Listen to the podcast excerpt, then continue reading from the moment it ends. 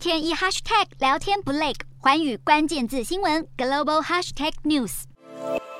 新加坡早在四月就开始松绑防疫限制，渐渐恢复旅游活动。然而，物价飙涨影响零售景气，却让 GDP 成长乌云笼罩。十四号，新加坡金管局不但上修核心消费者物价指数 CPI 今年的预测为百分之三到百分之四，今年第二度收紧了货币政策工具，调高汇率区间的中间点，等于放涨新加坡币。因为今年以来新币已经贬值了百分之三点五，当局希望借着货币的进一步升值来抑制进口成本上扬。而外界更密切关注十月会议会不会再出招打通膨。另一方面，菲律宾作为东南亚第五大经济体，物价高涨以及让民生压力山大，油价上涨带动原物料价格持续攀升，就连面包业者都酝酿涨价。此外，包括鸡肉在内的肉品和鱼类，七月也传出了供应链卡卡，让包括麦当劳在内的多间连锁素食业者纷纷叫苦，表示面临货源短缺的问题。而菲律宾六月通膨率飙破百分之六，创下超过三年半以来新高，但菲律宾披索对美元却持续贬值，七月甚至一度创下十八年来新低，